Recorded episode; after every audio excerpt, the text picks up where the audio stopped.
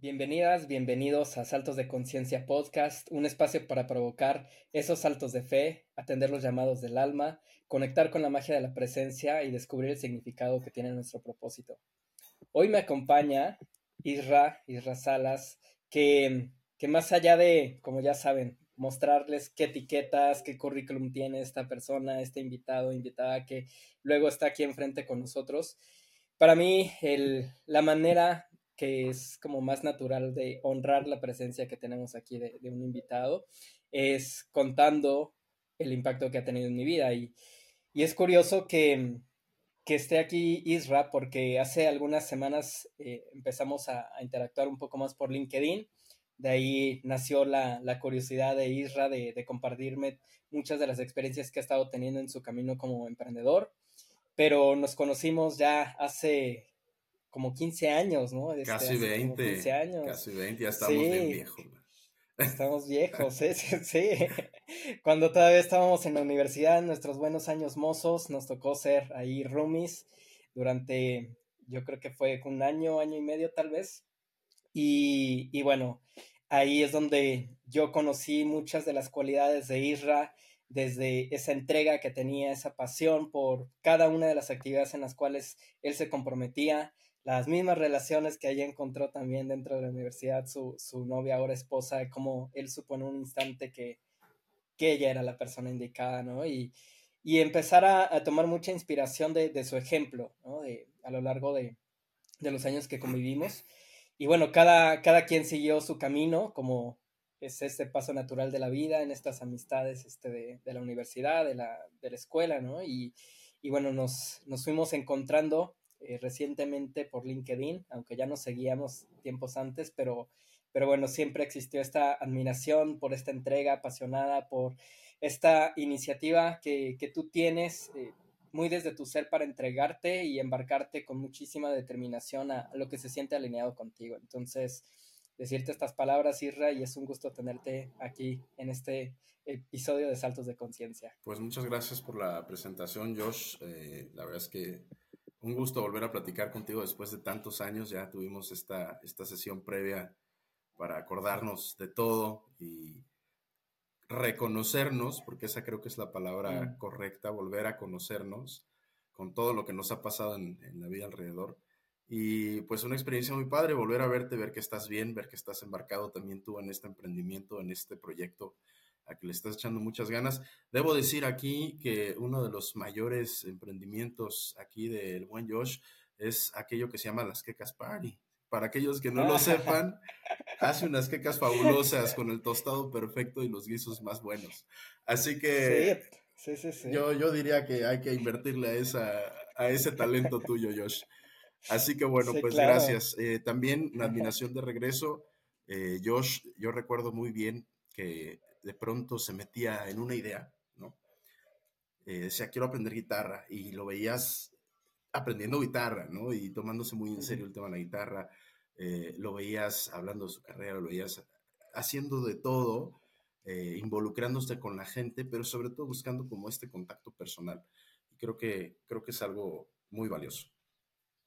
Muchísimas gracias. Por eso te mereces otras que para, sin duda alguna. eran un ritual, eran un ritual, seguían su orden, su proceso. Yo creo que le aprendiste mucho como diseñadora. No, y déjenme decir que, que en algún momento eh, tuve la mala fortuna de ser, de, tener una prohibición en las quecas party. Fue una consecuencia justa, yo lo entiendo, entiendo el, el por qué, pero me dolió, me dolió. Y ahora estamos, estamos de vuelta en contacto. Así es. Pues bueno, justo en este reconocernos y el estar otra vez en contacto, pues retomamos algunas pláticas y, me dio muchísimo gusto conocer muchas perspectivas de, tu camino como emprendedor y, que además comparto contigo. Entonces, cuando tú me fuiste presentando algunos puntos de los cuales pudiéramos empezar a hablar y compartir aquí con la audiencia, la verdad es que se hizo muy, muy obvio conforme fuimos avanzando en la plática que, que, eran temas importantísimos, que nos pueden servir mucho para las bases de todo emprendedor, no importando en el nivel en el que está, ¿no? Si, si estás empezando, si ya eres el, director de una empresa, te, te sirven muchísimo. Y, y, yo sé que nos estarás contando a través de todos estos relatos, muchos de ellos, más, quiero centrarme justo en esta etapa inicial, donde podemos tomar decisiones más alineadas. Así que ya bajando un poquito más a la realidad, pues la verdad es que nos llegamos a saturar de muchísimas actividades como emprendedor. Tratamos de tomar decisiones, sí, mucho por el instinto, a veces por temas de validaciones, por algún ego que está ahí presente, ¿no? O querer demostrar que podemos con demasiadas responsabilidades cuando tenemos esa energía para comernos el mundo, ¿no?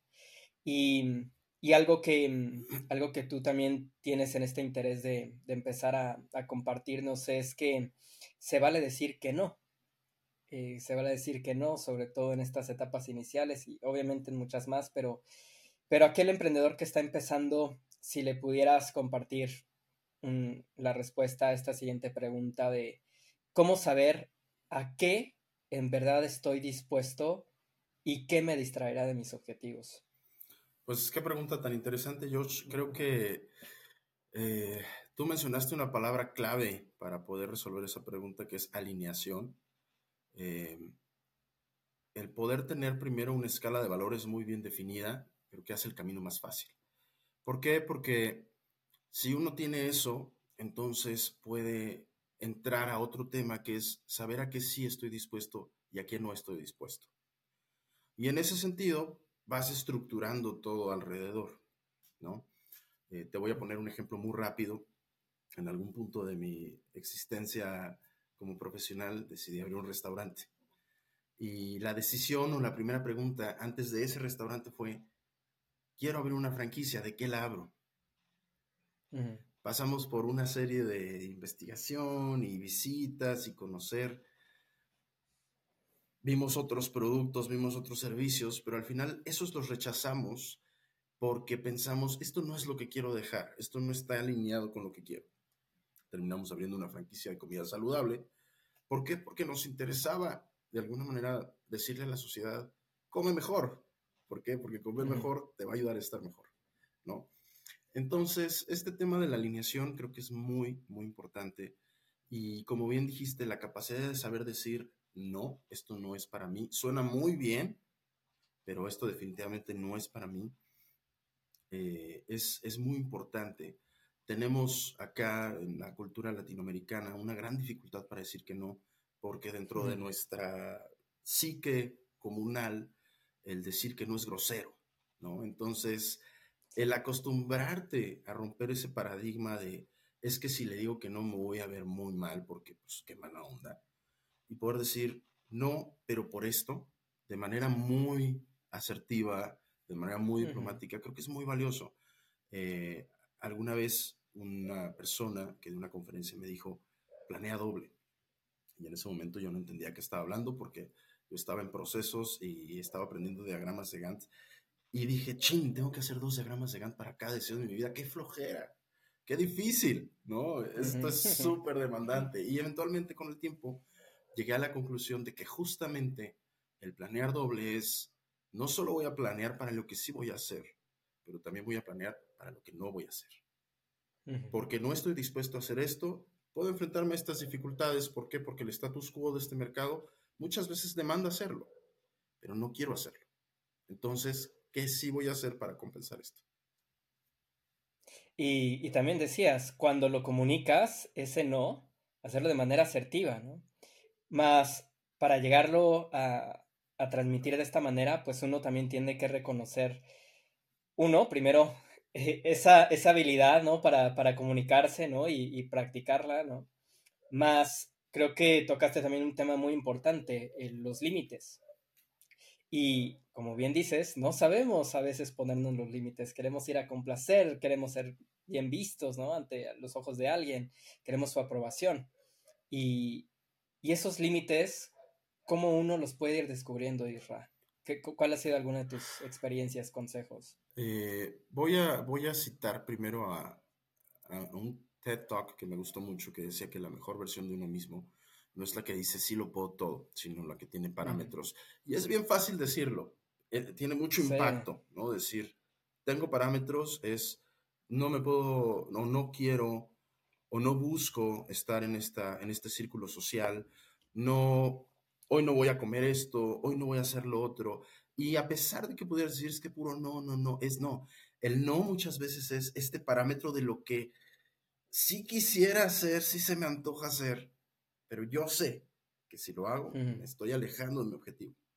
Y lo mismo pasa en, el tema de las sesiones de una compañía o las sesiones profesionales para alguien, ¿no? El tener límites es una línea muy delgada con autosabotearme, ¿no? no, es que esto no se va por hacer por esto, por esto, por esto. Para quienes somos muy racionales, a veces podemos correr el riesgo de, de autosabotearnos. Entonces, por un lado es, sí tengo mis parámetros, pero el otro lado es, no me pongo un freno anticipado porque no sé qué va a pasar, porque mm. estoy asumiendo todo.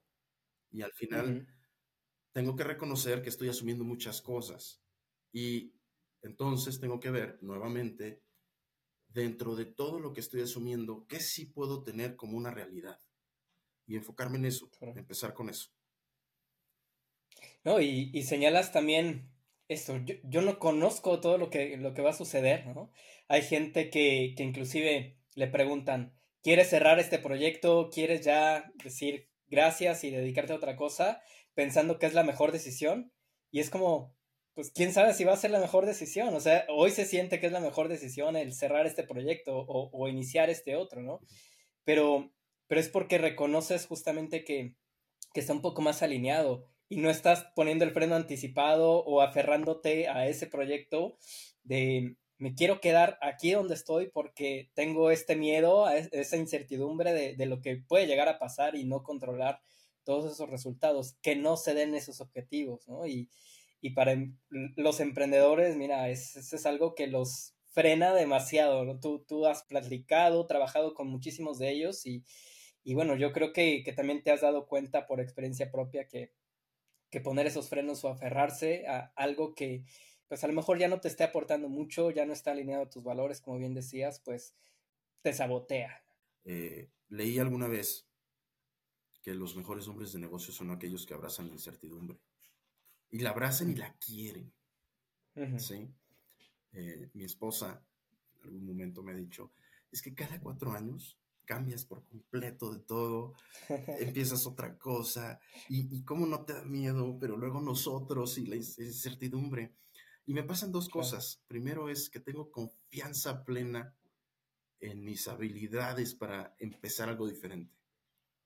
Sí, y, y, creo que aquí la palabra es habilidades, no es cómo los otros perciben que soy o cómo la sociedad por lo que estudié percibe que soy.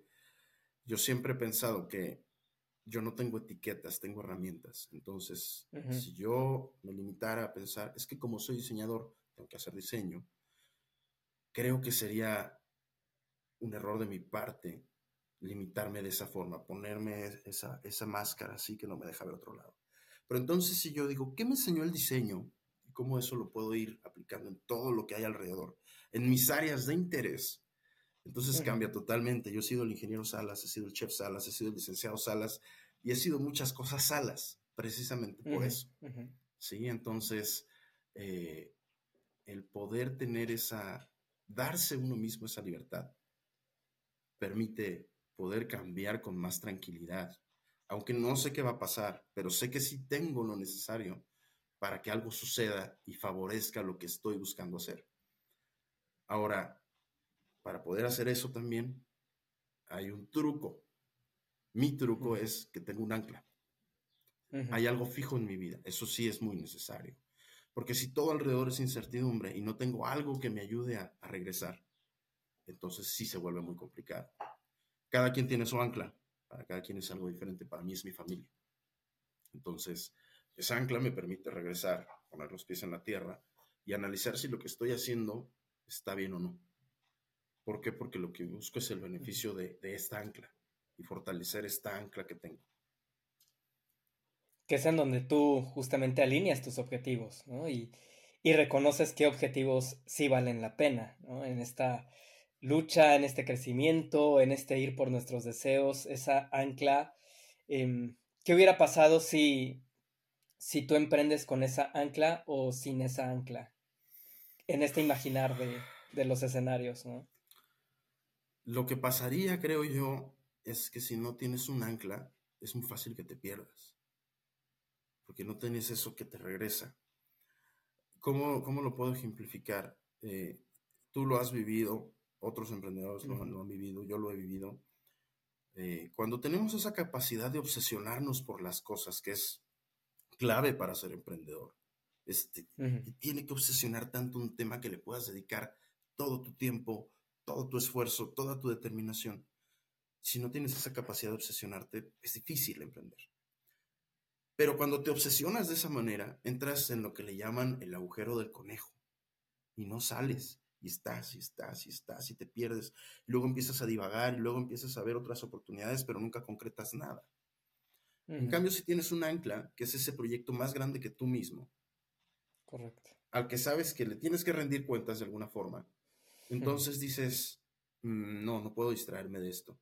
O sea, a ver, ya tomé una decisión, quiero hacerlo, y no puedo divagar. Porque si divago no voy a llegar a ningún lado, y si no llego a ningún lado, no puedo beneficiar esta ancla. no, voy a poder regresar. Entonces, si no la tienes, pues, pues entras en ese agujero del conejo y sigues y sigues y sigues y no llegas y no llegas y no concretas y terminas con una frustración tremenda porque de pronto te pusiste un objetivo que es poco realista, ¿no? Y realista es, creo que todos hemos escuchado esto del SMART, ¿no? Eh, donde tú dices, bueno, es un objetivo razonable, razonable, preguntándome, con las habilidades que hoy tengo y los recursos que hoy tengo, ¿lo puedo hacer? Si la respuesta es no, entonces mi objetivo tiene que cambiar y girar en torno a lo que me va a faltar. Y entonces, cuando yo esté en ese nivel y eventualmente voy a llegar al otro nivel, no me voy a frustrar. Voy a decir, ok, esta fue mi primera victoria, vamos a lo que sigue. Esta fue mi segunda victoria, me estoy acercando más a esa cosa gigantesca a la que quiero llegar. ¿Sí? Porque a todos nos encanta ponernos objetivos súper grandes, súper ambiciosos, porque además nos llena, nos llena esta necesidad de sobresalir que todos los humanos tenemos. ¿no? y, y, que justamente en, en, ese avanzar, en esas pequeñas victorias, uno va encontrando esa confianza, ¿no? Vas rompiendo esos techos de cristal que hay veces que ni, siquiera se alcanza a ver el techo, ¿no? Pero ya una vez que estás cerca, el siguiente techo está más cerca porque esas habilidades se van fortaleciendo, estás más anclado, digamos, a esa, a esa obsesión, si lo quieres ver así desde el tema de la pasión, o a, tu familia, o a eso que, en verdad te importa. Eh, pero esos techos se van, se van acortando y, la incertidumbre pues también es un poco más fácil de, atravesarla.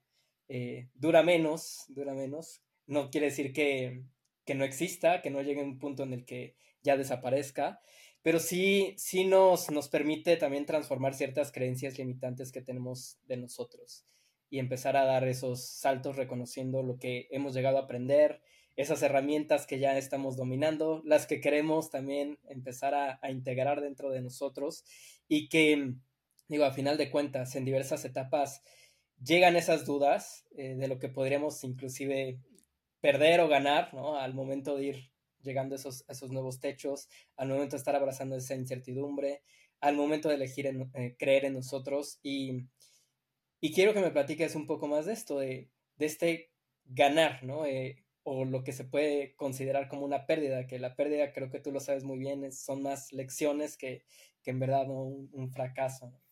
Pero, ¿cómo podríamos evaluar el costo de oportunidad de lo que queremos y tenemos la voluntad para ir por ello. Ah, qué buen, qué buen término acabas de usar. Y ese término me encanta, se lo agradezco a un profesor de economía que tuve en la maestría, un tipo fabuloso. Eh, coste de oportunidad. Cuando a mí me enseñaron ese, ese concepto, me, me, movió por completo. Era una clase de economía y nada tenía que ver con el tema personal, aparentemente, pero Aparente, Pero me movió mucho. ¿Por qué? Porque la manera en la que la explicó este profesor me hizo mucho clic. Y es la siguiente. El coste de oportunidad es que el tiempo que estoy dedicando en este momento contigo, esa decisión que tomé de estar aquí hoy contigo, tiene que ser tanto o más valiosa que todas las cosas que dejé de hacer para, para estar hoy aquí contigo. Y eso te mueve, te mueve porque entonces dices, ¿Qué es relevante para mí y a quién le quiero dedicar el tiempo? Porque el tiempo no regresa, y eso todos lo sabemos y parece muy obvio, pero, pero al final es, es muy relevante para tu vida. Volvemos a qué sí y qué no. ¿A dónde sí le voy a dedicar mi tiempo? ¿A quién sí le voy a dedicar mi tiempo? ¿Quién es relevante para mi vida? ¿Quién es importante para mi vida? ¿Y cómo mi entorno lo voy a armar de manera que pueda yo cumplir con esto? Vi hace unos, un, par de días, eh, estoy viendo esta serie de la Fórmula 1, que está fabulosa de Netflix. Y entonces me llamó mucho la atención porque entra un director nuevo a un equipo y le dicen el hombre de los 15 minutos porque todo lo hacen 15 minutos. Y entonces cuando él llega a una junta dice, tienen 15 minutos para presentarme su idea y para demostrarme que es rentable. Y chango, se pone el equipo, ¿qué hago? Yo tengo una presentación de una hora. Una hora, sí, sí, sí. Y entonces ese concepto me gustó, no sé si estoy todavía en el nivel para poder hacer así las cosas, pero sí que en mi trabajo procuro limitar los tiempos para poder rendir poder hacer lo que tengo que hacer y lo que quiero hacer. Muchas veces eh, yo soy el hombre que se pone trabajos que nadie le pide, ¿sí? pero que al final sabe que esos trabajos van a ser relevantes y van a impactar en el fondo, en las bases, los cimientos de la empresa. Y aunque nadie me lo pide, los ejecuto. Y para poder hacer eso, para poder ser el hombre de los mil trabajos que nadie te asigna, necesitas entender que tu tiempo es muy valioso y que necesitas hacerle ver a los demás que necesitas dedicarle tiempo a las cosas. Entonces, pues creas tu calendario, mira, tengo mi calendario de bloque, cuando estoy yo en este bloque, por favor evita molestarme porque estoy trabajando en esto que es relevante para la empresa. ¿Sí? Y volvamos al tema de decir que no. Es muy difícil que la gente acepte que le digas, por favor evita molestarme en este tiempo. Oye, en este balance de vida, trabajo con los tiempos, vamos a suponer que logras esa parte de los 15 minutos, ¿no? Y eficientas tu día, ¿no? O queremos eficientar ese, ese día con los 15 minutos.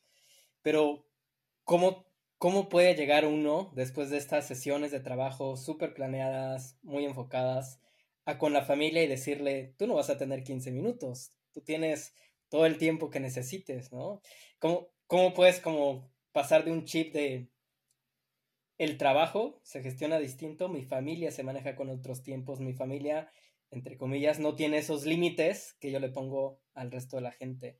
¿Cómo podemos encontrar esa parte del balance trabajo ¿no? y, vida familiar, personal? Que, que, ojo, está muy dividida eh, en, los conceptos que hoy tenemos de, trabajar, ¿no? Pero, pero ¿cómo podríamos llegar nosotros a, a verlas como una sola cosa? Híjole, qué buena pregunta, amigo. Yo, yo creo que lo más, más, más complejo dentro de la vida de, no solo de los emprendedores, sino de cualquier profesionista, es el balance. Y el balance creo que tiene muchos componentes, mismo que el, el, tema del éxito, porque a veces es, es, es, complejo y lo pongo desde el punto de vista del éxito, porque el éxito puede significar muchas cosas para muchas personas. Y yo creo que el éxito tiene muchas aristas. El éxito no es eh, medible desde un solo punto de vista. Y voy al balance, ahora regreso al balance, pero ¿a qué me refiero? Hay quien pueda considerar que el éxito es tener mucha lana, es lograrlo todo en la vida profesional.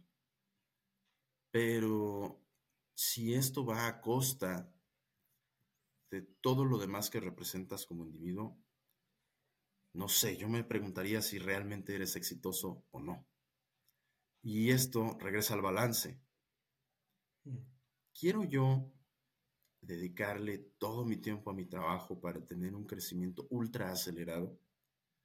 ¿O quiero tener un crecimiento moderado acelerado que igual me permita cumplir con mis objetivos de trabajo, pero que me permita estar donde yo quiero estar y con quien yo quiero estar? Creo que hoy el estatus lo representa, ha, significado muchas cosas en diferentes momentos del tiempo, ¿no? Hubo un momento del tiempo en el que el estatus representaba arduo trabajo, hubo un momento del tiempo en el que el estatus representaba una acumulación tremenda de bienes, hubo un momento en el que el estatus representaba conocimiento, Y hoy creo que el estatus lo representa la disposición de tu tiempo. Entre más puedas disponer de tu tiempo, mejor estás en la vida. Porque entonces ese tiempo que es tuyo lo puedes dedicar a, a lo que tú quieras y a quien tú quieras. Y entonces, vuelvo a lo mismo, ¿cómo puedes construir tu entorno de modo que puedas disponer de ese tiempo para tu familia? Lo dijiste bien, ellos no tienen la misma medida ni los mismos límites de los 15 minutos. Por supuesto que no. ¿Por qué? Porque a, mí me encanta sentarme, dedicarles todo mi tiempo y que me digan mis hijos, quiero jugar a los Transformers. Y a los 15 minutos me digan, y quiero jugar ahora al rompecabezas. Y a la hora me digan, quiero salir al patio con mis amigos. Y poder estar ahí para ellos y hacer todo eso es para mí lo primordial. Y en ese sentido, todo lo demás lo acomodo de manera que mi eficiencia me permita disponer de todo mi tiempo después para ellos. Y entonces te vuelves muy eficiente, te vuelves muy eficiente en todo lo demás, ¿no? Hay un amigo me decía, tenemos mente de ingeniero, somos muy flojos y somos flojos porque no queremos volver a repetir esta misma tarea cada vez que entremos a este trabajo. Entonces, nos ponemos a diseñar algo tan complejo que va a resolverlo y que nos va a asegurar que no lo vamos a volver a hacer en la vida en este trabajo. ¿Sí? Me da mucha risa que él se que éramos unos flojos. Pero sí, o sea, al final de cuentas empiezas a hacerte de las herramientas, de los conocimientos, de lo que te falta, para ser cada vez más eficiente. Pero vuelvo a lo mismo, porque tú en este otro lado tienes un objetivo de no tener necesidad de ser así de eficiente porque quieres tener libertad y punto, ¿no? Y que esas prioridades de, esa libertad, de, de ese tiempo de calidad con tu familia, de estar ahí presentes, me imagino, nutren también ese mindset de crecimiento que tú necesitas, no solo para la vida profesional, el, Israel que quiere ser una persona que, cada vez es más abundante, por no decir tal cual ambicioso, sino abundante en muchos de los sentidos. Como hoy mencionabas, hay muchísimas aristas del éxito, más esta abundancia representa también esa expansión de, de ti, ese, esa capacidad también para, para que tu familia o las personas que te importan, esa, esa tribu que está cercana a ti, pues se contagie de, de, ese, de ese, crecimiento, ¿no? Y, y, empiece a absorber inclusive esos nutrientes, ¿no? Que, que tú les das también a ellos. Y, y, viene a partir de ese mindset que, que se va construyendo de, de, todos estos pilares, ¿no? ¿Crees que mm, si nosotros nos enfocamos como ingenieros, como profesionistas, como emprendedores, etcétera, en un mindset de crecimiento muy profesional, llegaremos a, encontrarnos con que hay un límite sin saber que, hay, otras, hay otras maneras de, poder encontrar esa abundancia a través de, este mindset? Creo que este tema se, se, relaciona con el mismo tema de la incertidumbre, con el, por decir, ¿cómo sé que esta decisión que hoy voy a tomar va a ser lo mejor para mi vida? ¿Cómo sé que si decido que hasta aquí llega mi desarrollo profesional, es, el, mejor, es, el mejor camino. Eh, ahí me iría un concepto que es el de tu zona de confort. Em, a todos nos gusta vivir periodos de estabilidad, de tranquilidad, de no tener que estarte moviendo y seguir buscando. Pero de pronto llega también esta pues esta cosquilla, ¿no? De decir, mm. ya me siento demasiado cómodo aquí, ya necesito un cambio, ¿no? Y entonces es cuando viene otra vez esta, este impulso que te lleva a buscar otra cosa totalmente mm. diferente. Este mismo maestro, por cierto, del costo de oportunidad, alguna vez me dijo, cuando sientas que eres muy bueno en lo que haces, así que no hay nadie mejor que tú, cambia de giro haz otra cosa. Porque te vas a aburrir. Te aburres cada cuatro años, ¿no? Diría Clau. Diría Clau. Exactamente. Entonces, eh, sí, o sea, al final de cuentas, tú no sabes si esas decisiones que estás tomando realmente te van a llevar al fin y al cabo eh, al mejor escenario en tu vida, en el futuro. Pero tomas las decisiones pensando que sí. Y haces todo lo necesario para que así sea. Había por ahí un, discurso de Steve Jobs que les dio a un, a un grupo de recién graduados. Les decía que nuestra vida es como una constelación. Y decía, qué bonito sería poder llegar al final de tu vida y poder conectar todos esos puntos, todas esas decisiones y ver ahí arriba, en este entorno mental, que se formó una, una bella constelación al conectar todos esos puntos. Mm. Y dije, wow, qué padre, o sea, qué padre que, qué padre que hay este concepto y qué bonito lo explica. Y luego entonces dije, ¿cómo es posible que un innovador como lo fue Steve Jobs esté reconociendo entonces que tomar decisiones no es algo tan sistemático y que hay total incertidumbre, porque lo que está diciendo es, me gustaría al final de mi vida hacer una retrospectiva, conectar y decir, funcionó. Entonces, en realidad, todo tu futuro es, ¿funcionará? ¿Se dará? ¿No se dará? ¿Y si me quedo? ¿Y si me voy? Y entonces, vuelvo a lo mismo, al final, como no tienes esa certeza, lo que vas a buscar es, vas a planificar, vas a poner una serie de pasos y luego vas a decir, pues, pues voy a tomar la decisión y tengo que hacerlo y tengo que empezar.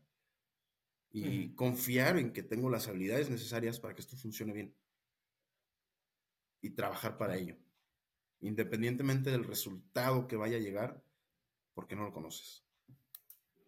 Sí, y a lo mejor en ese resultado, pues tú también te ves como el director, la directora de una empresa, te ves como el dueño de tantas franquicias, ¿no? El, como, como bien decías, ya llegué a dominar todo este tema y, y, puede que sí lo logres, claro, si sigues este, muy anclado, ¿no? A esos valores, a esas habilidades, etcétera. Si te obsesionas lo suficiente. Si te obsesionas lo suficiente, sí. Más no quiere decir que esa es la meta final, ¿no? Y que puede haber una, una mejor versión que, que podamos encontrar de nosotros mismos, ¿no? ¿No? Y que, y que, bueno, ya un poquito más alineados a ese, ese mindset de crecimiento, como lo que tú decías en esta parte de las constelaciones, vamos viendo qué puntos sí se han estado conectando, eh, vamos descubriendo que también para llegar a esa mejor versión, ¿no? para llegar a esa meta, no necesariamente vamos a tener que empezar de cero. Siempre estamos creciendo, siempre estamos diseñando una vida en la cual estemos, como a mí me gusta decirlo, emprendiendo la mejor historia que nos honre y, y que bueno, esta, este emprendimiento pues representa también una de nuestras mejores versiones el día de hoy. Yo, te lo platicaba antes. Para mí no hay una versión que, que sea la del pasado la, la máxima, ¿no? Porque para mí la, la mejor versión que, que, uno puede llegar a ser es la que tengo hoy, con todos esos fracasos, con todos esos aprendizajes, con todos esos logros, con todas esas alegrías, tristezas, etcétera, ¿no? En este, yo le llamo el Soulpreneur Journey, en el que vamos abrazando precisamente cada una de, esas etapas y que mm, en esa aceptación, pues nos llegamos a sentir plenos, auténticos y toma un significado esta versión que estamos buscando de nosotros. Yo quisiera preguntar precisamente, cómo podemos diseñar una vida en la que emprendamos desde nuestra mejor versión. Voy a rescatar algo que acabas de decir, Josh, eh, para, esta pregunta. Empezar de cero. De pronto es interesante como cuando vamos a empezar algo nuevo, pensamos que va a ser de cero. Pero no, la realidad es que aunque sea algo totalmente diferente, vuelvo al tema del set de herramientas que tienes, pues ya tienes muchos otros conocimientos que puedes traer a lo nuevo. Y no estás empezando de cero definitivamente, no eres el mismo que hace 10 años. Por tanto, no estás empezando de cero. Hoy estás en una posición diferente para empezar un nuevo proyecto. Si es un nuevo proyecto es muy emocionante, pero no estás de cero. Y eso creo que, que lo define todo en este, en este mindset de crecimiento que tú dices. ¿Sí? ¿Por qué? Porque es como en un partido de cualquier deporte que te guste. Se dice que quien gana es, quien, es quien lleva ganado el partido en la mente desde el principio. Ajá. Sí, aunque sea Rafa Nadal y sabes que lo vas a ganar de todos modos, ¿no? De todos modos, tienes que creerte que eres Rafa Nadal y que lo vas a ganar, ¿no? Sí. Eh, eh, y, es, y es curioso porque al final de cuentas dice, ¿cómo, es que esta persona con tanta trayectoria siga sintiendo esta necesidad de creerse capaz? Pues sí, mm. porque al final de cuentas, si no, si no admites dentro de tu ego doloroso que, que puedes fallar, por más bueno que seas, entonces no vas a estar preparado para lo que viene sea lo que sea que venga.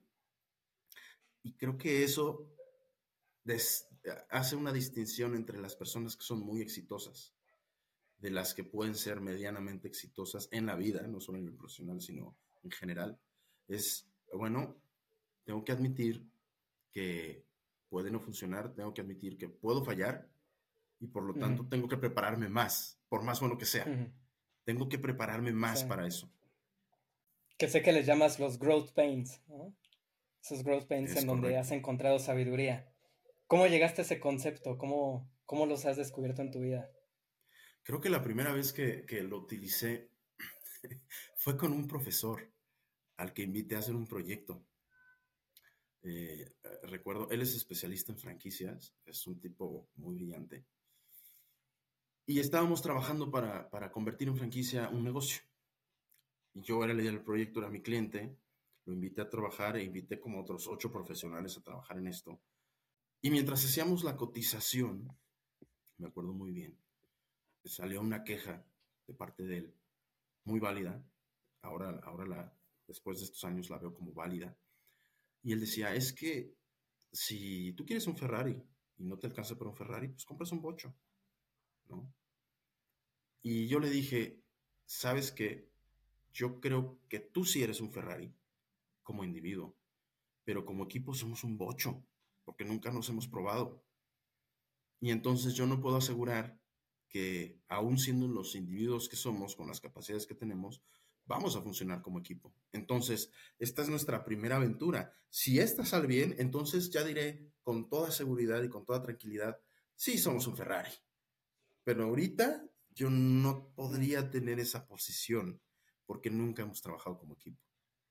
Y entonces estos son los growth pains, ¿no? El poder decir, bueno, pues es que soy como una suerte de adolescente, ¿no? Estoy creciendo, se me están haciendo largos los brazos, estoy tirando todo, me duelen los huesos y, hay que aceptar que es así, ¿no? En las empresas pasa muchísimo. Tú eres una empresa de tres, cinco empleados, empiezas a crecer, tienes mucho trabajo y de pronto ya son 10 y de pronto ya son 15 y te das cuenta que esa cosa ya vive sola y que de pronto ya no la conoces y que empiezan a surgir problemas que no te esperabas en el camino. Esos son los growth pains. Y entonces, si tú no estás preparado y asumes que siempre vas a funcionar bien porque así ha sido siempre, y aunque crezcas, va a seguir funcionando bien, entonces vas, vas, a, vas a sufrir como individuo, vas a tener esta frustración permanente, eh, de pronto vas a decir, ¿por qué no hacen las cosas? ¿Por qué no trabajan bien? ¿Por qué no hay resultado? Y, y, si no te puedes dar cuenta de que pues no hay resultados porque la estructura cambió, porque ya no son cinco personas, porque ahora son diez, porque ahora son quince, entonces pues muy probablemente te vas a ir en picada, porque no alcanzaste a adaptarte a ese cambio y a reconocer que lo que te funcionaba ayer cuando eran cinco personas no necesariamente va a funcionar cuando son diez o cuando son quince. Claro, ¿no? Y que para adaptarse también una de las herramientas que podemos encontrar en nosotros es esa curiosidad, es ese hambre por experimentar, para precisamente pasarlos de growth pains a primero happy problems y después los lovable gains, ¿no? Que, quisiéramos tener. Eh, ¿Qué, encuentras tú en esa, curiosidad y en este deseo por experimentar para, fortalecer tu mindset de crecimiento, para crecer tu pasión, para honrar la energía que le pones a, las cosas? ¿Qué, ¿Qué ves en la curiosidad y en la experimentación? En la curiosidad y en la experimentación veo la fuente de cualquier persona exitosa. Si no puedes, si dejas de sorprenderte de las cosas, entonces ya no puedes crecer si dejas de sorprenderte de cosas simples, ya no puedes identificar la innovación. ¿Sí? Entonces es, difícil dejar de sorprender. A mí me cuesta mucho trabajo dejar de sorprenderme. Y quiero no, nunca dejar de sorprenderme de las cosas, ¿no? Eh, me causaba mucha risa que en alguna empresa a la que tuve oportunidad de ir, una planta de manufactura tremenda, que siempre me encantó ir a las plantas de manufactura porque aprendía mucho de los procesos. Eh, los operadores de una máquina que se encargaba de crear resortes para carros me veían raro porque yo decía, es que esto está fabuloso. Me sorprendía, decía, viene un carro, ¿cómo es posible que venga un tubo de, de acero, pase por el calor y se pueda doblar con una fase y salga el rojo vivo? A mí me encantaba ver el rojo vivo y cómo se creaba ese resorte y realmente me sorprendía y parecía yo un niño viendo un juguete nuevo, ¿no? Y entonces de pronto ya lo quería entender todo acerca de ese proceso. Decía, no, es que, es que, es que, ¿cómo? ¿No? Y esa capacidad de poder asombrarte de las cosas te ayuda a que efectivamente te conviertas en un especialista de un tema. Porque te asombra tanto y, llama tanto tu curiosidad que dices, es que tengo que saberlo ya, tengo que saberlo todo. Y, te metes al tema y te metes al tema y te metes al tema y claro, eventualmente sabes, si no todo, mucho acerca de ese tema y te vuelves muy competente en ese tema, te vuelves muy competente en esa área. Entonces, sí, definitivamente la, curiosidad es, es, fundamental. Y la experimentación, por el otro lado, el permitirte equivocarte con las decisiones que tomas y decir, chin, no, salió como yo esperaba, también te da otra apertura. Esto pasa mucho en los procesos, ¿no? Eh, parte de lo que hago en mi trabajo es identificar los procesos y hacer que sean más eficientes.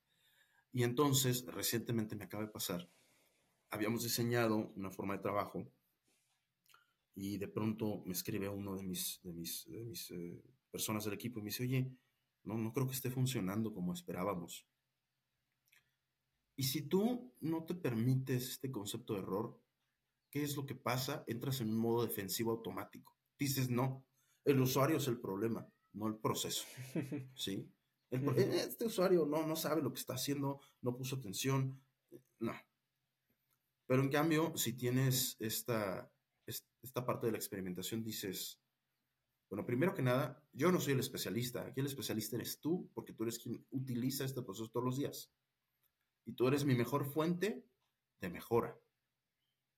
Y entonces decir, bueno, pues vamos experimentando, no quedó perfecto, no quedó lo mejor, no está funcionando como esperábamos. Ahora, ¿qué te parece si tú y yo nos sentamos y me platicas cómo piensas tú que sí podría funcionar? Y entonces ya después con lo que tú me platicas ya empiezan a girar mis engranajes y empiezan a redirigir todo ese esfuerzo que teníamos pensado. ¿Cuál puede ser el resultado que funcione mejor? No, y que ahorita que, decías que funcione mejor, sí, pero si no llega a funcionar, me, trajiste a la mente de, de esta parte del costo de oportunidad de, bueno, a lo mejor ya sé que, que no vamos a llegar a ese resultado, pero en este proceso voy a intentar perder lo menos posible, ¿no? Ganar esos aprendizajes, perder lo menos posible, pero, pero no me quedo con esa sensación de, deja tú del fracaso total, no me quedo con, esa sensación o ese sabor de boca en el que digo, ya no pude ganar, ¿no? Porque la mente también se lo empieza a creer y, cuando, si uno se empieza a embarcar en estas, en estas grandes aventuras y, considera que, va a llegar a perder, pues más bien, ¿cómo, ¿cómo le das la vuelta? ¿Cómo le das otro significado y decir, si ya sé que voy a perder o ese es el, resultado que ya estoy esperando, pues al menos voy a intentar ganarle lo más posible de la experiencia, ¿no? Ya, ya que estoy aquí. Pero, como tú dices, eh, si, entendemos que no siempre van a salir las cosas como tú esperas, pero que siempre puedes sacar algo de ellas, entonces cambia totalmente tu, visión del fracaso, ¿no? Te voy a poner un ejemplo. Eh, cuando abrimos el restaurante, después de tener esta empresa de automatización industrial. Yo había planeado una pérdida de un año y medio más o menos dentro de mis corridas financieras, pues considerando que eh, pues tenía que aclentarme, eh, que los costos de operación probablemente iban a ser superiores a los ingresos al principio. Y entonces yo estaba consciente de esa pérdida. Y aún así decidí emprender.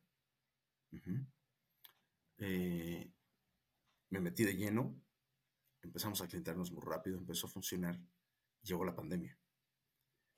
Llegó la pandemia, eh, mis principales clientes eran las universidades, las escuelas, las oficinas y el hospital.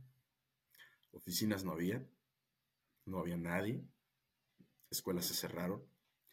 Cuando teníamos toda la incertidumbre, cuando no había vacunas, yo me senté, planteé escenarios financieros, llegué a la conclusión de que de un año y medio me iba a pasar a tres o cinco años de pérdida durísimos que no podía solventar, pero sobre todo no estaba dispuesto a correr el riesgo de la incertidumbre que representaba el virus en aquel tiempo. Yo decía, si la única oportunidad que tengo es ir a este hospital, y en este momento no quiero correr este riesgo, y es válido, ¿no? Cerramos, y pues claro, tú podrías decir, híjole, qué, qué fracaso tan rotundo, invertí X lana, invertí todo mi esfuerzo, y bueno, aunque fue una situación fuera de mis manos, eh, pues fracasé, perdí todo. Y no, al final de cuentas, eh, obviamente pues todos los muebles nos los llevamos, los, almacenamos, se pueden vender, puedes abrir después tu restaurante. Pero lo que pasó en ese tiempo es que me puse a hacer una reingeniería de costos tremenda. Creé una, tabla, eh, hice todo un análisis y luego me di cuenta que en el futuro podía interesarme vender este análisis. Y dije, esto es valioso. Esto es algo que a cualquier restaurantero le interesaría conocer. Le interesaría tener una herramienta como esta. Y me fui muy feliz. Y entonces estaba listo para seguir adelante. Y, y ese fracaso se convirtió en una cosquillita que tengo por ahí para hacer algo en el futuro. Claro, y que estás esperando nada más ese genio creativo que, que la traiga o que tu esposa te diga, ya son cuatro años, ya vas a regresar a esa idea, ¿no? ya es tiempo. sí, ya es tiempo, sí. Es correcto. Oye, quiero pasar ya a un punto como más personal, eh, que nos vayas compartiendo un poco más de, de, tu historia, de quién es Isra, pero a través de, de todo esto que, que, ya nos has compartido, de abrazar la incertidumbre, de, estas anclas, de, estos, del costo de oportunidad, de los growth pains. ¿Qué te, llevó a ti a llegar a esos temas, esos conceptos que ya hemos abordado? Em, pero sobre todo desde estos puntos de inflexión en tu vida, ¿no? ¿Qué, ¿Qué momentos han sido claves para ti, como esos puntos de crisis o esos grandes aha moments que, que te dijeron, por aquí va, por aquí van a ir todos estos aprendizajes que ya hemos hablado? y que, y que hoy traen a esta Isra aquí enfrente para, para hablarnos de ellos. Cuéntanos, cuéntanos un poco más de esos puntos de inflexión de, del Isra a nivel personal. Bueno, pues ha habido, ha habido tantas, tantas cosas que podría pasarme aquí tres horas platicando contigo de esto, pero, pero tratando de rescatar los, pues, los momentos más, más importantes o más significativos que me han llevado a, estar en donde estoy y a ser como soy. Eh, pues primero tendría que ser mi, familia, ¿no? mis, mis padres. Yo fui hijo único y contrario a lo que a este estereotipo que se tiene de los hijos únicos a quienes se les da todo cuando quieren y como quieren. A mí me enseñaron que, que las cosas se tienen que ganar y que para poder llegar a algo había que dar algo. Entonces, eh, yo me acuerdo mucho de mi papá ofreciéndome un viaje, tenía yo ocho años, a Disney. Y dije, wow, qué padre. Pero ese viaje venía con una condición. Él me dijo, yo necesito que tú saques 10 todo el año. Y cuando tú me entregues ese 10, entonces nos vamos. Él siempre cumplió sus promesas. Y eso es algo que a mí también me enseñó mucho. Y entonces tuve que esforzarme mucho para poder llegar a ese, a ese, a ese viaje. Y lo más importante de ese aprendizaje fue que no llegué a sacar el 10, llegué a sacar un 9 punto y tantos yo estaba preocupadísimo porque entonces ese sueño que yo tenía de poder irme, pues yo sabía que, no iba a ser. Pero entonces ahí me enseñó mi papá también que aunque no había sacado el 10, me había esforzado tanto por ese 10 que el esfuerzo ya en sí lo valía. Y entonces felizmente me pude ir a Disney con mi familia y, mm. pasamos unas vacaciones increíbles. Eh, ese fue uno de mis momentos importantes, ese aprendizaje, como tú dices, de poderse, poderse dar, entregarlo todo, pero también decir, también vale todo el esfuerzo en el proceso y, todo el aprendizaje que te llevaste independientemente del resultado.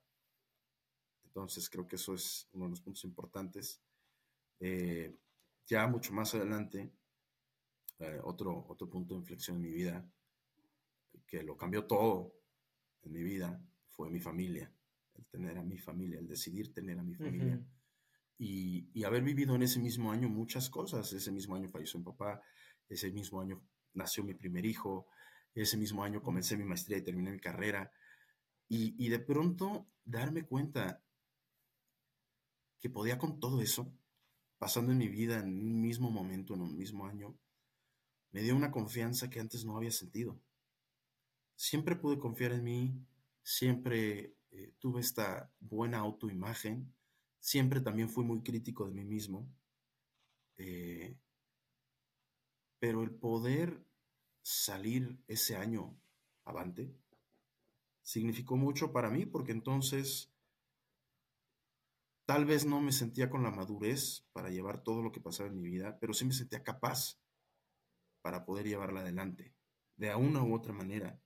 Y entonces entró en mí esta, este concepto de, va a salir, yo sé que va a salir, yo sé que va a salir adelante, yo sé que se puede hacer. Independientemente de las dificultades, no va a ser fácil, estoy consciente, pero va a salir adelante. Y creo que eso, eso me ayudó. Ya te platiqué de este eh, maestro mío de la maestría de economía que me introdujo conceptos muy, muy importantes eh, que me ayudaron a entender más cómo podía dirigirme a nivel profesional. Eh, eso, eso me gustó mucho. Y hubo otro, otro amigo que justo vi ayer, que un día me dijo, estaba yo en una disyuntiva en tomar un par de decisiones importantes, y él me dijo, ¿tú sabes dónde vas a estar en, ocho años? Y dije, pues no. ¿Y, tú hace ocho años te hubieras imaginado estar donde estás ahora? No, pues tampoco. O sea, sí tenía una visión de lo que quería, pero, pero no sabía que iba a alcanzar todo esto en ocho años. Dice, entonces, ¿de qué te preocupas? Toma la decisión y ya. ¿Por qué? Porque te has demostrado, tu historial lo que te dice es, mientras sigas tomando decisiones, te va a ir bien. Entonces, pues eso me, dio mucha tranquilidad, porque dije, bueno, pues, pues sí es cierto, ¿no? No me imaginé hace ocho años estar donde estoy hoy. ¿Estoy en una mejor posición? Sí, significativamente mejor. ¿Puedo estar en una mejor posición en el futuro si tomo esta decisión? Sí, también. Y es una posibilidad muy viable, claro. Entonces, pues tómala. Y creo que esos puntos en mi vida han sido, han sido inflexiones.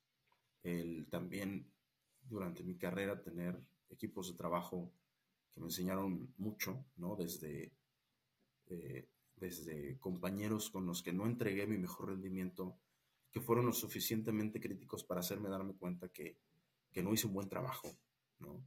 Y que mi talento no era suficiente para llegar a un buen resultado. E, eso eso me gustó, el, hecho de que tuviera gente fuerte que me dijera, hiciste un pésimo trabajo. O sea, si hubiera sido por ti, nos hubiera ido muy mal. Y eso también me ayudó, el tener gente que me dijera eso, ¿no? El, el, ¿Tú te acuerdas de aquella primera maqueta que llevé en geometría que era una basofia, era una basura? ¿no? Era una especie de bolita de unicel que se caía para todos lados, tratando de representar el punto en el espacio. Mm. Y no fue lo mejor que hice definitivamente. ¿Y cuál fue la consecuencia? Que saqué un 37 en esa, en esa maqueta. Y estaba yo en un serio problema porque era mi primer semestre y ya tenía yo un 37 en el primer mes de calificaciones. ¿Y a qué me llevó eso? a terminar esa materia de geometría, dedicándole todo mi tiempo al respirador y llevándome un reconocimiento por mi calificación final y por todo el esfuerzo que había hecho durante el proceso. Y eso volvió a reforzar en mí este concepto del proceso y del esfuerzo que representa el proceso. Y el hecho de que una maestra pudiera reconocer eso que me pareció formidable, ¿no? El, darte un, un, diploma diciendo, la persona que más se esforzó en este salón por mejorar fue él, pues de alguna manera te da esta pauta de decir, cuando pones esfuerzo se nota y la gente lo nota y tú lo notas. Y cuando se nota, cosas buenas vienen. Y como dices, que tú lo notes, ¿no? Deja, deja tú la opinión de otros, ¿no? Es más, o sea, tú, tú sabías que en ese merecimiento por el viaje a Disney te habías esforzado. Tú hubieras tenido la cara para decirle a tu papá, no, o sea, no llegué al 10, no me esforcé para llegar al 10, pues no, o sea, tú, tú sabías que te lo habías ganado, ¿no? Y, este 37 y convertirlo, no me acuerdo, seguramente fue un noventa y tantos, ¿no? Un 96.7. Sí, sí, sí, o sea, sabías tú que, qué representaba a ti. Y no era, no era la maqueta, no era el proyecto final, no era, era, era tu, tu entrega ahí. Era, era ese esfuerzo que, que, bueno, aquí quiero tocar también un tema. Mucha gente cree que nos necesitamos esforzar para que las cosas se den. Yo creo que más bien estaría mal usada la palabra y es, hay que entregarse, hay que, hay que en verdad ponerle ese amor, hay que ponerle esa determinación porque el esfuerzo ahorita lo relacionamos con cuántas horas estamos ahí, ¿no? Si, aquí lo vemos con, en el respirador, ¿no? Cuántas horas estamos en la oficina y decimos que es el esfuerzo ¿no? el que le estamos poniendo, cuando en realidad hay otro tipo de, de significado detrás. Yo diría que es todavía una palabra más, más, más fuerte que es el compromiso es qué tan en serio te lo vas a tomar, ¿no? En ese momento creo que lo que a mí me movió fue, a ver, tú decidiste estudiar esto, ¿qué, tan en serio quieres estudiar esto? Y si la respuesta es, no, pues, pues sí, si es algo que quiero, entonces, pues tómatelo en serio, ¿no? Y, ya déjate de, cositas, ¿no? Ponte, ponte, ponte a trabajar. Pero como tú dices, no por el hecho de meter esfuerzo, sino de, de, de lograr el objetivo de realmente decir, estoy donde quiero estar y voy a darlo todo para seguir aquí. Porque es donde yo quiero estar, no quiero estar en otro lado, me interesa otra cosa, quiero estar aquí. Entonces lo voy a dar todo para seguir aquí. ¿Sí? Estas llamadas de atención de decir, pues aguas, o sea, si, si quieres, si realmente quieres, necesitas cambiar, necesitas, claro, ¿no? Es eh, algo parecido con lo que te pasa eh, a quienes tenemos hijos, conforme avanza el tiempo y te das cuenta que pues, te estás poniendo viejón, que no te recuperas igual, que necesitas hacer ejercicio. Y dices, pues si le quiero durar a mis hijos, tengo que tomármelo en serio, ¿no? Porque si no, la verdad es que no voy a durar, ¿no? Y entonces, pues te vas tomando las cosas, las cosas como son, ¿no? dices, a ver, ¿quiero o no quiero? Entonces te apasionas, te obsesionas, lo das todo y las cosas resultan en general bien. Y aun cuando no resultan bien, te llevas algo que te llevas esa tranquilidad. Siempre cuando tú lo das todo y aún así las cosas no funcionan, te vas con una tranquilidad, te vas con una percepción diferente y con una capacidad de decir, bueno, no salió. ¿Por qué no salió? Para empezar, estás más abierto al aprendizaje y aceptar que no salió. Pero por el otro lado, ah, claro, pero por el otro lado estás tranquilo de decir, bueno, no salió, pero lo di todo. Y, eso me satisface. ¿Puedo dar más? Sí, si quiero, puedo dar más, con más aprendizaje, con más conocimiento al respecto. Y seguramente la siguiente vez que lo intente, voy a tener éxito. ¿no? En lograr lo que quiero lograr. Claro, y también poniendo los límites necesarios en el aspecto que toca de tu vida para que ese compromiso pues también se cumpla. Es correcto. A veces hace falta más allá del, tema del sacrificio o, de cualquier otra concepción que se tenga de, heroísmo, hace falta muchas veces hacerse un lado, ¿no? Hacerse un lado, decir, en este momento yo no soy la prioridad. Y es muy difícil hacer eso. Es decir, yo no soy en este momento ni urgente ni lo más importante. Porque eso es lo que define una prioridad, es urgente y es importante. A veces son más urgentes, a veces son más importantes. Y en base a eso, pues tú priorizas. Y poder decirte a ti, hoy no soy la prioridad, también te ayuda a entender lo que sí lo es, lo que sí lo es alrededor de ti. Sí, claro, siempre es importante que estés bien para poder ayudar a otros, siempre es importante que te sientas bien contigo mismo para poder hacer a otros sentir bien. Pero también es importante que tú puedas bajarte del centro de tu universo y poner lo, que sí quieres que sea importante y lo que sea prioritario ahí, en, tu, en ese lugar, que ya no eres tú. sí, eso, eso que es más grande que tú, eso que es un motor muy importante para que cuando tú te sientas que ya no puedes, puedes decir, ay, pero, pero tengo que poder, ¿no? Y así es. O sea, al final eso te da, una, una fortaleza diferente, te da un empuje diferente. Y ahí encuentras las raíces ya para después tú crecer, ¿no? En el momento en el que te toque.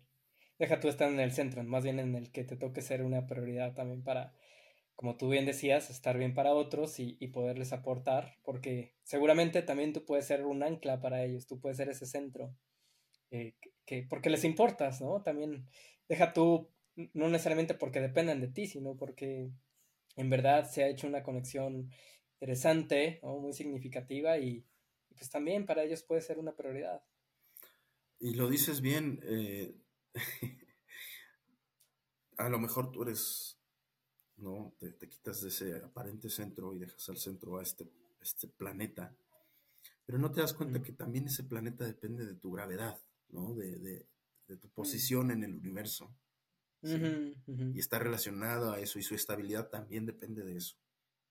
Sí. Entonces, eh, como bien dice, sí, uno es importante, sí, uno debe quererse, sí, uno debe de cuidarse para estar bien, para otros también y, porque para ellos, como tú dices, así como ellos son mi ancla, yo puedo ser su ancla. ¿sí? Y entonces, entonces toda esta interconexión, toda esta relación se vuelve relevante. Hay relevancia, hay trascendencia en que esto exista.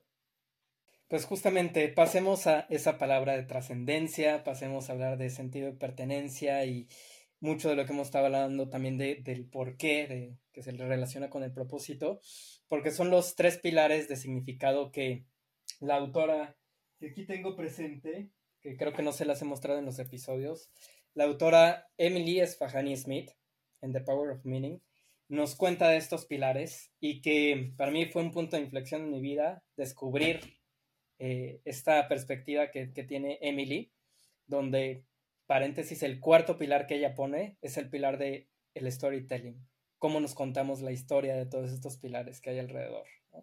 Porque aunque los tengas muy presentes, si tú no te la terminas creyendo que es parte de lo que hemos estado hablando, ¿no? Pues mira, ahí están las habilidades muy bien guardadas, ahí tienes tus razones, tus, tus motivaciones, pero si no te los cuentas de la manera en que te van a servir, eso es otro tema. Entonces, platícanos, Isra, de, de, estos pilares de significado, el sentido de pertenencia, el propósito de trascendencia, a través de tres preguntas que me gustaría que, nos respondas. Y, la primera de ellas, que tiene que ver con el sentido de pertenencia, es el para quién lo haces. ¿Qué características tienen esas personas con las cuales tú conectas y te identificas y que les quieres contribuir con, con tu ejemplo, les quieres contribuir y dejarles ese legado a través de tu propósito? ¿Quiénes son esas personas que te generan un sentido de pertenencia? Bueno, por supuesto que tendría que empezar por, mi familia, por mis hijos y por mi esposa. El, querer ser parte activa de su vida, ¿no? Activo me refiero, y regresando a este tema del tiempo, a, poder realmente participar de todo lo que es importante para ellos y cuando es importante. El poder decir, quiero estar en, los eventos de la escuela de mis hijos, quiero estar en sus partidos cuando van, eh, quiero estar jugando con ellos cuando lo necesitan, quiero estar ahí para consolarles cuando también lo necesitan. Eso es importante. Lo mismo con mi esposa. quiero estar ahí cuando ella necesite que alguien le dé un punto de vista diferente. El quiero estar ahí para cocinarle algo rico, ¿no? Quiero estar ahí para, para todo, ¿no? Y en todo momento. Eh, eso, es, eso es lo primero. Eh, ¿Quién más en mi vida? Eh, yo soy una persona que es muy sociable, que tiene muchos conocidos, pero que tiene pocos amigos. Mm. y, y, la razón es porque a mí me gusta dedicar el 100% de mi tiempo a esos amigos cuando estoy con ellos. No me gusta estar a la carrera y estar a, medias tintas, que ya me voy y perdóname y te marco luego. Es, es muy diferente y es, es difícil para mí eh, no darle e, e importancia a ese momento. Entonces, como yo sé que mi tiempo es muy limitado en este punto de mi vida, prefiero organizar ese tiempo de modo que pueda dedicarle un buen par de horas a una conversación con un amigo, pueda dedicarle una tarde a escuchar a ese amigo, en vez de pues tratar de tener muchos amigos en este punto de mi vida. Ya después tendré la oportunidad y seguramente mi, ocupación y, mi dinámica y mi rutina del día a día me permita tener y cultivar otras amistades, pero en este momento pues, pues tengo el tiempo limitado para solo algunos de ellos.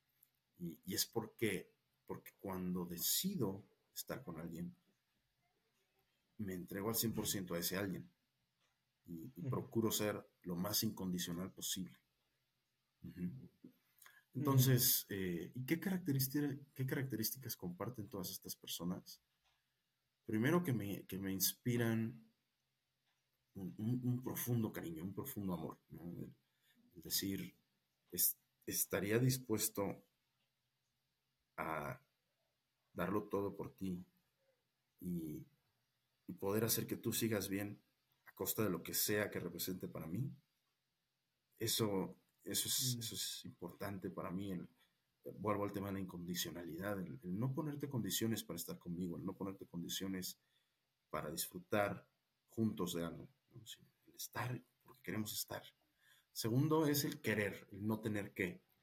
A mí no me gusta mm. tener que estar con alguien, a mí me gusta querer estar con alguien.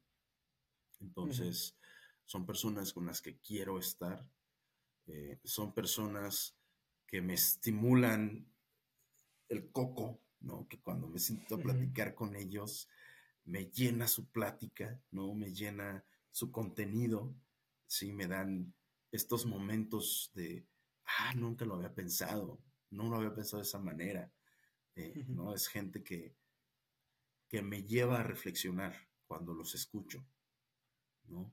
Esto creo que para mí es súper, súper relevante el poder tener a alguien enfrente de mí a quien yo pueda admirar, a quien yo pueda decir, wow, esto que me acaba de decir o esto que hace esta persona está muy, está muy padre, o sea, me, impresiona, me, sorprende, ¿no? Y no porque dude de sus capacidades, sino porque simplemente lo que estás haciendo en tu vida es sorprendente. Y, que me inspire en esa sorpresa, creo que también es algo que disfruto mucho. ¿No? El, poder decir, wow. Y finalmente, el, sentirse valorado, el sentirse valorado de regreso, el sentir que, también ellos pueden sorprenderse de uno, que también ellos buscan esta, eh, esta eh, palanca cuando necesitan poner más fuerza para, para, sobrellevar un tema, pues creo que, creo que es muy padre. Entonces, esas son las características que comparten estas personas para quienes hago las cosas. Pues háblanos ahora de, ya sabemos para quién, háblanos del por qué haces lo que haces, ¿no? Desde esta pasión, esta obsesión que luego encuentras en, algunas de las actividades en las cuales tienes este total compromiso. Cuéntanos de eso que te mueve día a día a generar un cambio, a, a dar el ejemplo, Cuéntanos qué es lo que fortalece tus convicciones, ¿no? Y, poner todo esto que es Irra al servicio de los demás y a disfrutar de la vida que hoy tienes. ¿Qué te mueve? ¿Qué me mueve? Bueno, creo que me, mueve más de un solo factor, ¿no? Y, yo creo que dependiendo del área que estemos hablando, me mueven muchas cosas. Eh, desde el lado de vista, desde el punto de vista personal, por supuesto, me mueve eh, el saber que soy parte de un proyecto mucho más grande que yo mismo, que son mis hijos.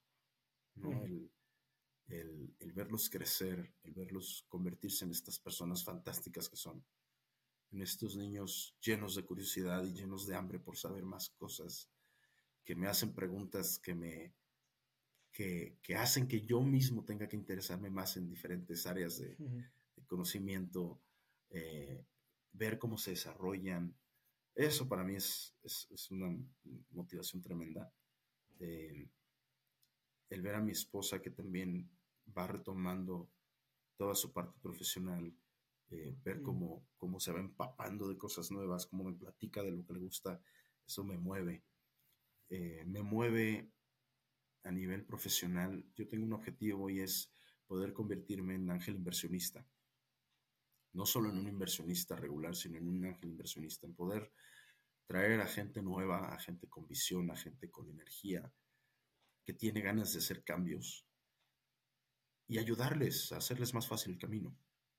¿no? El poder decir, yo sé que es difícil tener el capital económico para poder llevar adelante mi idea. Yo sé que es complicado tomar decisiones cuando no se tiene la experiencia. Yo sé que es difícil administrarte cuando nada tienes que ver con administración. Entonces, todo este conocimiento que tengo, podérselo dar a alguien sabiendo que hay un riesgo, sabiendo que puede o no puede funcionar, como cualquier ángel inversionista lo haría, ¿sí? Pero comprometerme con esa posibilidad de crecimiento de alguien, ¿no? De algo que, yo vea que es relevante para la gente, que es una solución que muchas personas valorarían y apreciarían, y, poder ayudarle a quienes tengan esa capacidad y esa brillantez a llevar adelante ese, ese sueño que tengan, ¿no? Por supuesto, empezando con mis hijos, ya tengo todo un plan maestro para, para, eso, ¿no? Pero, pero, pero creo que e, esa es mi vocación, ¿no? El, todo este tiempo, todo este aprendizaje que me ha llevado a, a ser muy bueno en entender por qué funcionan o por qué no funcionan las cosas y aprender a identificar todo lo no lineal dentro de un proceso, ¿no? Porque, bueno, saber que A lleva B es muy fácil, pero saber que A impacta en Z y al mismo tiempo en G. No es tan sencillo. Y eso es lo que yo hago y eso es en lo que yo me he especializado. Entonces, eh, toda esa preparación creo que me, me, lleva a ese objetivo que tengo, ¿no? A ese, a ese querer ayudar a otros a, llevar adelante los proyectos que, me, que, estoy seguro que me van a sorprender y que me van a llenar y, me, va a encantar ser parte de esos proyectos, ¿no? Em, desde el punto de vista como individuo, el poder decir, me siento bien, me siento sano, eh, he logrado dominar mis malos hábitos para convertirlos en un buen vivir, eh, eso es lo que, lo que me mueve, el poder ser cada vez una mejor versión, el poder cada vez tener mis parámetros mejor definidos, eso es lo que, lo, lo, que me mueve a nivel, a nivel individual. Eh, y eventualmente el poder dedicar también una parte de mi tiempo a otras cosas que también me interesan y que hoy no son mi prioridad. Entonces, creo que todo esto es lo que, lo que hoy me mueve. Y quisiera aprovechar una de las palabras que ha estado mencionando muchísimo, que es sorprenderse, para relacionarla con ese para qué, el legado. Que ahorita has respondido un poquito de ello, pero cambiando el enfoque de, la pregunta es, ¿qué sorpresas quieres dejar en el mundo? Si alguien llega y te conoce y diga, Isra, me sorprendió esto de ti, esto es lo que me llevo de, tu persona, ¿qué crees que sería? Si tuviera que poner algo en mi epitafio, sería el que nunca dejó de sorprenderse. El que nunca dejó de, de ver tanto en cosas sencillas como en cosas complejas, algo que no sabía. El, poder decir, soy, soy incansablemente alguien que le gusta saber que no sabe para poder saber más. ¿Sí? Entonces creo que, creo que eso sería bueno y poderle dejar a la gente esta necesidad de ser curioso, esta necesidad de no sentirse demasiado cómodo con uno mismo, creo que sería algo importante porque esto mismo eh, o este mismo concepto pues puede llegar a, conducir a alguien a desarrollarse increíblemente en cualquier área. Sí, el, decir, hoy me voy a sentir el no especialista de esta área. ¿Qué, ¿Qué, pasaría si hoy regresara a este, a este mundo que llegué a conocer muy bien, que llegué a dominar de cierta forma, ¿qué pasaría si hoy regresara a este mundo sin saberlo, sin saberlo, sin saber nada? ¿Qué haría diferente? ¿Qué trataría de explorar? Y entonces esa, esa creo que sería la, ese legado que a mí me gustaría dejar en las personas. El poder permanentemente tener curiosidad por todo. Y entonces, en base a esa curiosidad y, anclándose a esa curiosidad, el poder ser capaces de obsesionarse y, hacer cosas que nadie más puede hacer. ¿sí? Que nadie más las puede hacer. ¿Por qué? Porque para poder hacer las cosas se necesitan muchos ingredientes. Y son ingredientes que no se juntan fácilmente. Y entonces ayudarle a la gente a encontrar esa combinación de ingredientes que pueden funcionar mejor es algo que me gusta. Es cuando voy a, un trabajo, a una empresa, eh, me, me, empapo de todo. Me gusta saber de todo. Y me gusta preguntarle a todos cómo piensan que podría ser mejor. Y eventualmente se llega a una buena solución, a una solución muy buena. Entonces, eso, el enseñarle a, a quien puedas enseñarle, el llegar a estas soluciones primero sabiendo que no se sabe todo y después obsesionándose por saber más, eso es lo que me gustaría dejar. Maravilloso.